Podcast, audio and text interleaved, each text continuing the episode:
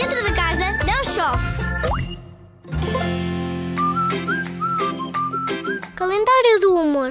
Lá estás tu em casa, mal dispostão, sem ideias de coisas para fazer, para que o tempo passe mais depressa. Vou dar-te uma ideia muito bem disposta para pôres em prática. Chama-se Calendário do Humor. Numa folha A3 ou num cartão grande, desenha um calendário com 31 dias para dar para todos os meses. Desenha um quadrado de 4 cm para cada dia. Numa folha à parte, corta quadrados que caibam nos dias que fizeste no calendário. Em cada um deles irás desenhar diferentes caras para diferentes humores. Faz caras felizes para dias que correm bem e caras tristes para dias que correm mal.